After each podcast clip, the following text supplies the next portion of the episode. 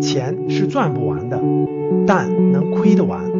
合理科学的消费，各位是对财富的最大的尊重。这一点呢，我要给大家详细展开一下啊。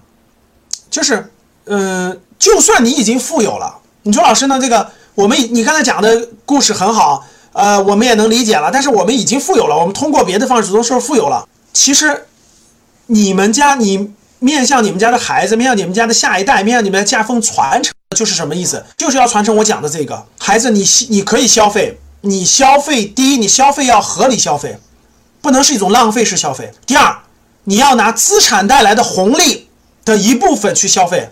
如果你能控制在这个范围内，那你就可以财富才能传承，明白吗？我这里给大家讲几点。第一个，这是对财富的认识是分层次，大家理解了。首先，在家庭观念里要传达一种观念：不需要的、不合理的消费不做，这是一种浪费，是对财富的一种一种羞辱。一种那种没有对得起财富，对他不尊重，所以你家庭当中应该给孩子传达的这种观念，就比如说我举个例子，我给大家举个讲个真实的故事啊。有一次我带着孩子去买牙膏，有一次我带孩子去买牙膏，孩子当时呃大概是六七岁吧，他没有这种概念，他在他选选选就他看那个牙膏，他就看那个云南白药，大家知道云南白药的那个牙膏很贵，呃大人的牙膏好像得七十多块钱吧，小孩当时那个牙膏得三十多块钱。云南白药的儿童牙膏得三十多块钱，我我当时就他他他就他就看看中那个了。我说好，孩子你看你看这个牙膏是三十多块钱对吧？然后我们再看看有没有别的牙膏多少钱？选选选选了很多其他牙膏，孩子牙膏有十几块钱的，有最便宜有四块钱的，有八块钱的，有十几块钱的对吧？云南牙膏非常的贵，大概有这个三十多块钱，三十多块钱。我当时就问孩子，我就说你看这个这个牙膏，这个牙膏是三十多块钱，能买多少个？对，能买多少个这个？咱们如果买一个，也选了个品牌，比如说买了个八块钱的那个儿童牙膏，你说三十多块钱能买几个这样的儿童牙膏？他算了，大概能买四个，对吧？能买四个。你看，我就问孩子，我说你是想咱们三十多买了这个牙膏呢，还是三十多买了这个八块钱牙膏？其他钱我们还可以买。他当时还想买个其他什么东西啊？我忘记了。我们还可以买其他这几个东西，你愿意选哪个呢？有用的人，他自己有选择。那我觉得还是选这个吧，这样这个有更多更多合理性。就在生活当中，你慢慢的就要教育孩子，这种不需要、不合理的消费其实没必要。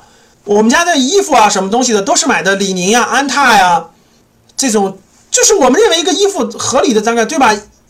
一百块钱、两百块钱、三百块钱都可以了，稍贵一点，偶尔一件大衣对吧？可能偶尔一件大衣五六百块钱就可以了，可以了，没有我们没有觉得几千块钱或上万的衣服跟这个有太大的差别。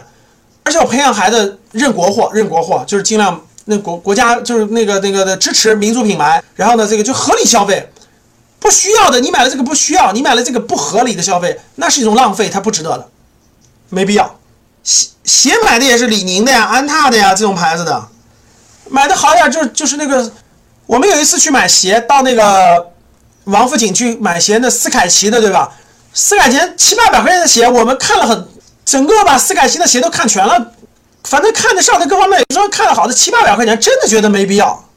后来买的还是那个那个网上选的斯凯奇的三百多的同款的，可能网上卖三三，我记得三百来块钱就可以了，挺好的。我自己买鞋，我去那个斯凯奇的店里，我看了七八百的，我都觉得不值当的，我真的我都觉得不值当的。后来我买的安踏的吧，三百多块钱，我剩下的剩下的三百多块钱，我可以干多少事儿啊？就是我觉得第一个层次就是。不需要不合理的消费，那个没必要，这是一种浪费，对财富的一种浪费。为什么？因各位，其实因为很多人觉得，那我借这个钱干嘛呀？不单单是投资，其实金钱是有力量的，这是也是今天晚上咱们非常重要的一点啊，就是金钱是有力量的。我想讲明白了给大家啊，如果金钱不单单它可以消费。它不单单可以买资产升值赚钱，其实它有更重要的事情。金钱是一种力量，如果你能让你自己，包括你们家孩子，整个家庭能明白金钱的力量，我跟你说，你们家孩子赚他他这种动力你就放心了，他不是为钱而赚钱，他的动力就放心了。